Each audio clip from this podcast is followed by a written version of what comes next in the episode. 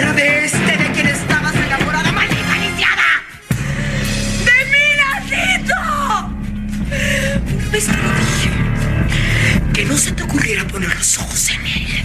¡Y los pusiste! ¡Escuincla babosa! ¡Te atreviste! ¡Pero te va a pesar! ¡Te va a pesar! Culebrones en glitter para tus noches de. Noches de verano. No engañes al amor, confundes el dolor con compasión. Custodio de ese amor desesperado, custodio de tu alma y de tu piel, custodio de tu cuerpo. Jimena, No está el cartel. No, claro, Ahí sí, está. ahí está. No sabía si estábamos o no. vamos con la apertura, Jena, con el tema que dice apertura. uno, apertura, uno. Escucha esto. Este es el momento que todos esperan, lo sabemos. Por más que sean importantes los de lo que veníamos hablando y todo eso, ella se puso cachonda. ¿Qué es Escuchen. esto? A ver, ¿vos te acordás? Esto, ahora cua- apenas empiece a cantar vas a saber quién es. Ahí está. Amar es una cosa especial, No es un viene y va. ¿Vos te acordás que esto es el tema de apertura de un culebrón de aquellos?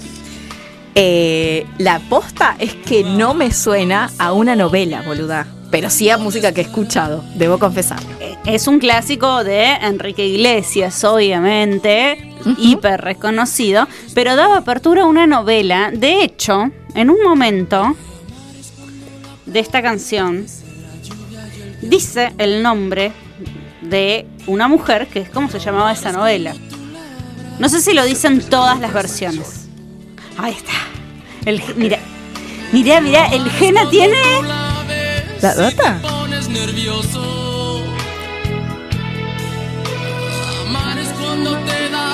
A ver si te sabes. Vamos todos. Por amarte Pensé una estrella, te la regalaría. No es la de. No, Pero suena igual. por amarte. Solo por Pero suena igual que la otra. la lluvia con el fuego. No es tan difícil igual. Marisol. Le habla Marisol. Pero eso no es en todas las versiones. Esta es la versión de la novela, porque yo nunca lo escuché. Y yo este tema a un toque lo sabía. Así es. Eh, tiene. est- ¿Estamos escuchando otra cosa? Ah, es la misma Marisol de siempre, obvio.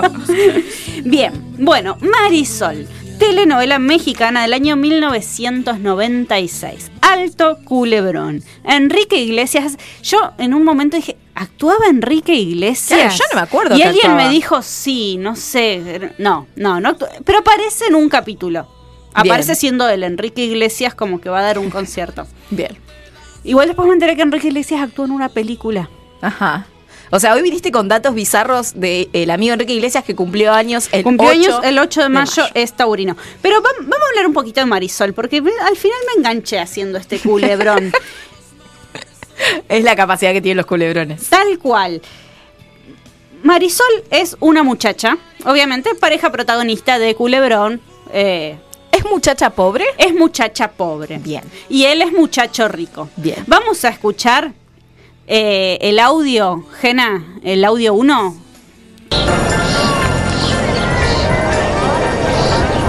¿Quiere flores? Ella es vendedora de flores. un ramito para su novia. Las hacemos mi mamá y yo. Con la mamá hacen ramos y venden. Y acá viene el ricachón. No tiene cambio, señor. Voy Le paga. Espérate con el cambio. Chiquita. Marisol, Mucho gusto. Yo me llamo José Andrés. José Andrés. Eres es- muy bonita. Y ahí al toque empieza el acoso. Le dice que es muy linda y le quiere tocar la cara. Y Marisol se ¿Me corre. pintarte? no, señor. ¿Me dejarías qué? Pintar. Pintarte. espera. No te vayas. Es artista. Soy pintor. Ay,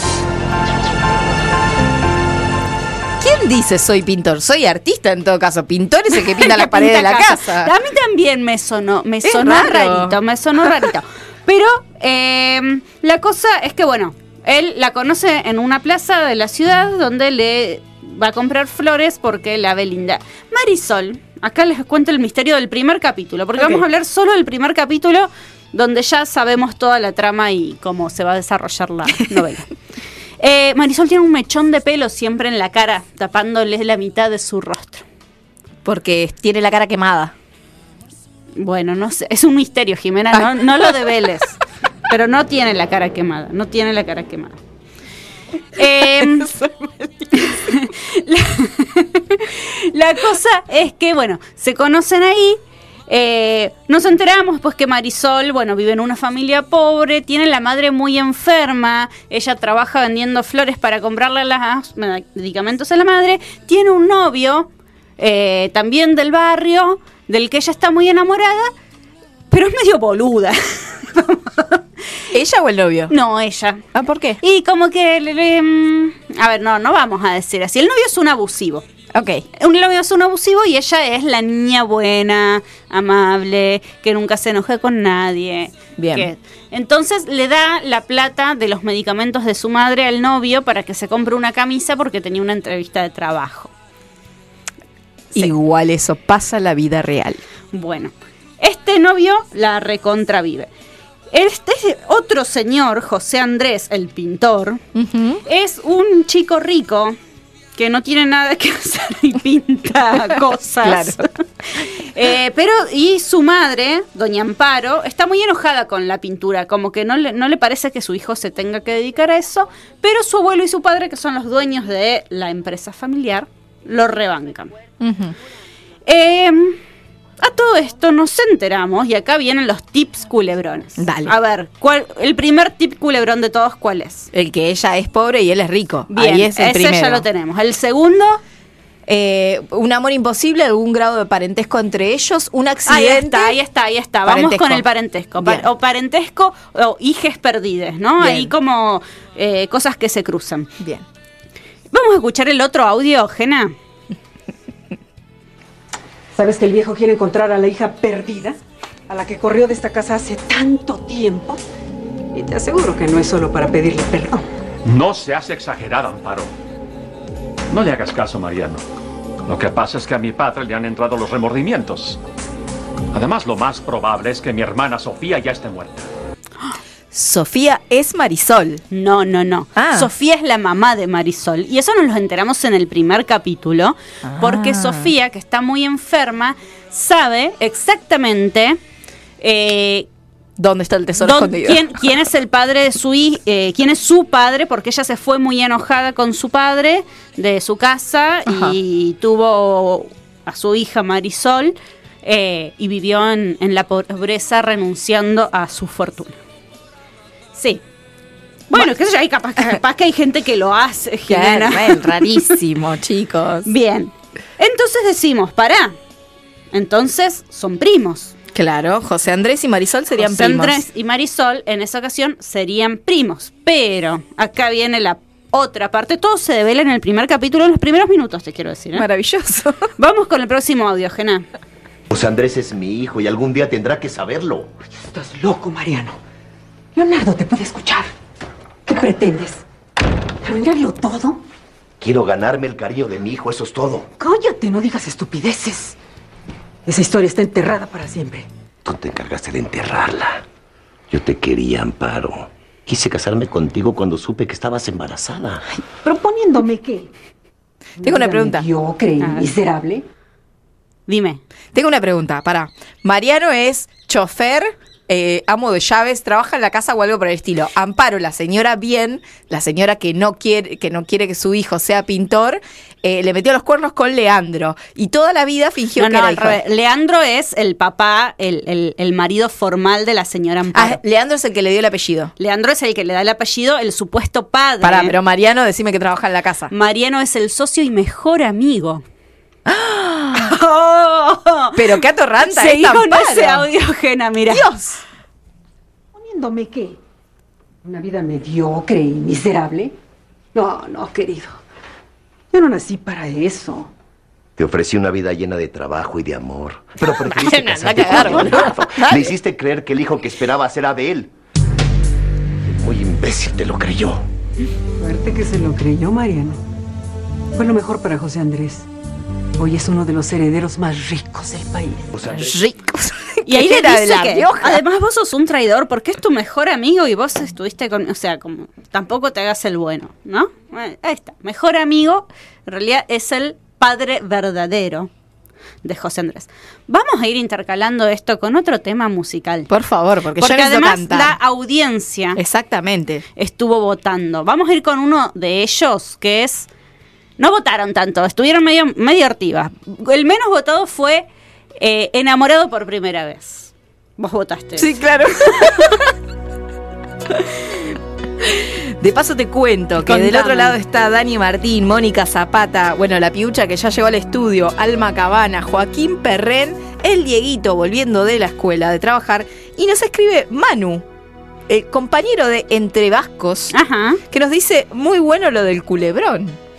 Perdón, ¿estás escuchando esta música desde tan lejos, Manu? ¡Qué genio, Manu! Este tema lo amo. Este tema lo amas. Yo no me acordaba cómo empezaba. Pero es el que vos, es el que vos querés. No, este no es el que yo puse. Sí, es este. Sigo esperando que el viento sople a mi favor. Ahí viene, ¿eh? ahí viene. de vuelta la pasión que se robó. Y cuántos momentos. Ponémelo, bajamos un poquito, porque falta. Ahora vamos, ahora vamos al- a la parte del estribillo y cantamos con todo. Otra casualidad que se da entre esta, en este culebrón Ajá. es que casualmente, además de esta relación familiar, las parejas se cruzan. Entonces, este novio abusador eh, económico que tiene Marisol, Sí. en realidad... ¿Se Perdón, enamora de José Andrés? Perdón, Ajá. pausa. Ok. No eres solo para mí. Yo sabía que no quise poner este tema. caí, enamorado por primera vez. Este es enamorado. Claro, pero no quise poner este tema. Vos votaste esto. Vivo para ti. Perdón. Enamorado. ¿Por qué cantas así? Ves, además Ay, con ¿se acuerdan que se- además tenía el tic esto, ese chicos, de acá. taparse el oído?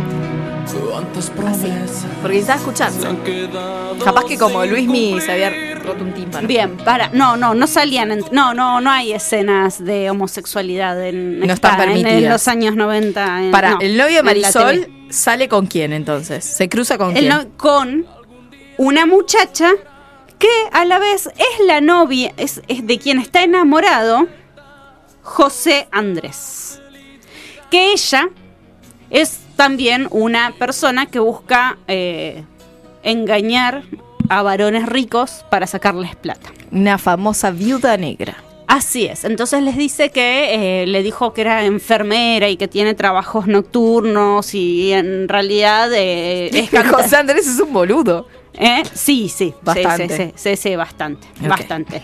Eh, bueno, y están cruzados, o sea, son, ella está con el José Andrés y Mario está con Marisol y después se enamoran los otros. O sea que ahí hay otro conflicto amoroso. Necesito saber complejo. si esta, este culebrón cumple con uno de los requisitos básicos que es que haya algún accidente, pérdida de memoria, pérdida de bebés. No llegué a esa parte, no te, te la debo, te la debo. Pero sí hay un dramón. Dale. Un dramón más grave que que se esté muriendo la mamá de Marisol, que haya padres abandónicos y gente estafadora y gente que quiere envenenar y matar a otra gente por ¿Hay envenenamiento? amorosos, hay envenenamiento, Bueno, todo. bien. Obviamente debe haber algún accidente trágico, alguien que pierde la memoria o que pero el dramón de Marisol, ¿te acordás que hablamos que tenía la cara Necesito googlear la cara de Marisol. la cara tapada por su gran flequillo Sí. hacia el costado. Sí. Tiene un drama terrible. Jena, vamos con el próximo audio. Tú mereces un muchacho más, más educado. Ah, más- Esta, esta es la madre Claro de Marisol que le dice que deje al boludo con el que está. ¿Me has mirado bien? ¿Me has mirado bien o ya se te olvidó cómo estoy, mamá? Mírame, mamá. Mírame bien. ¿O es que ya se te olvidó esta marca en mi rostro?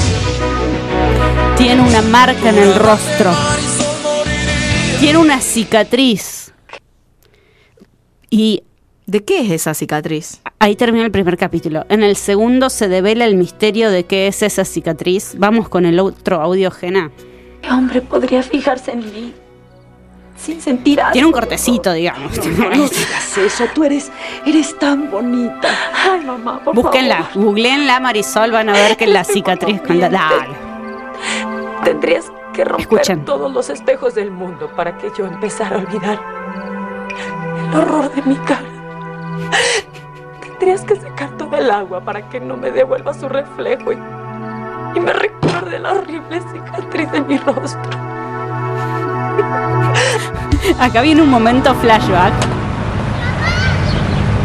Ella era niña y va corriendo con un espejo en la mano porque es re literal lo de todos los espejos del mundo. Se cae el espejo y ella se cae arriba del espejo y se corta la cara.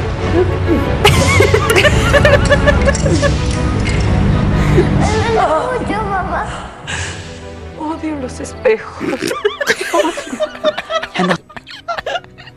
Es muy fuerte, boludo. Muy, muy fuerte. muy fuerte. A ver, eh, todas las niñas que alguna vez hayan tenido un cortecito en la cara, por favor, quiero ese trauma de por vida, porque es terrible.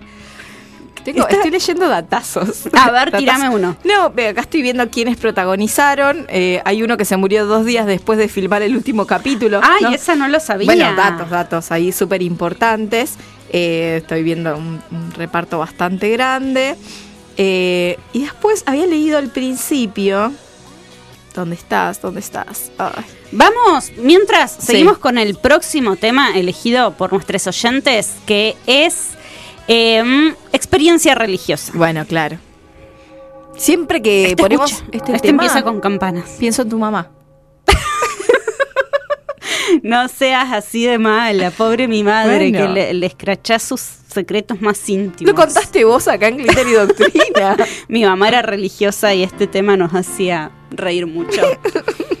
Años después, cuando ya no, no le quedaba demasiado de religión.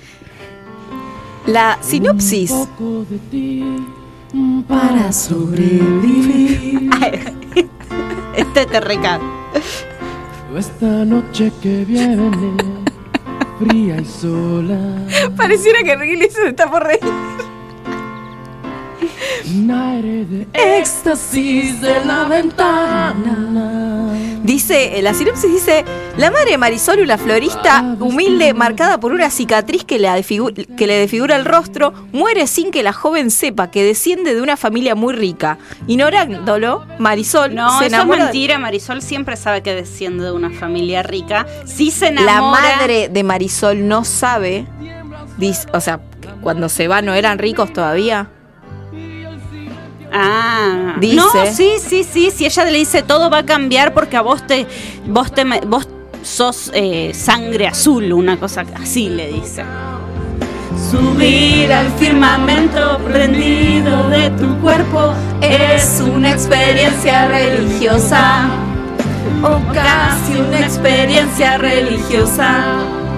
Contigo el en cada cosa. Re vaga la letra. Contigo en cada instante, cada Merece una cosa. aleluya. Es una experiencia religiosa. Eh, bueno, no sé, yo lo- en el primer capítulo dice otra cosa. La madre sí sabe y quiere de hecho volver a su padre y reclamar lo que es suyo y de su hija. bueno, pero herencia. que se fue a Sevilla. Y sí, bueno. Manu me va a matar acá diciendo que se fue a Sevilla.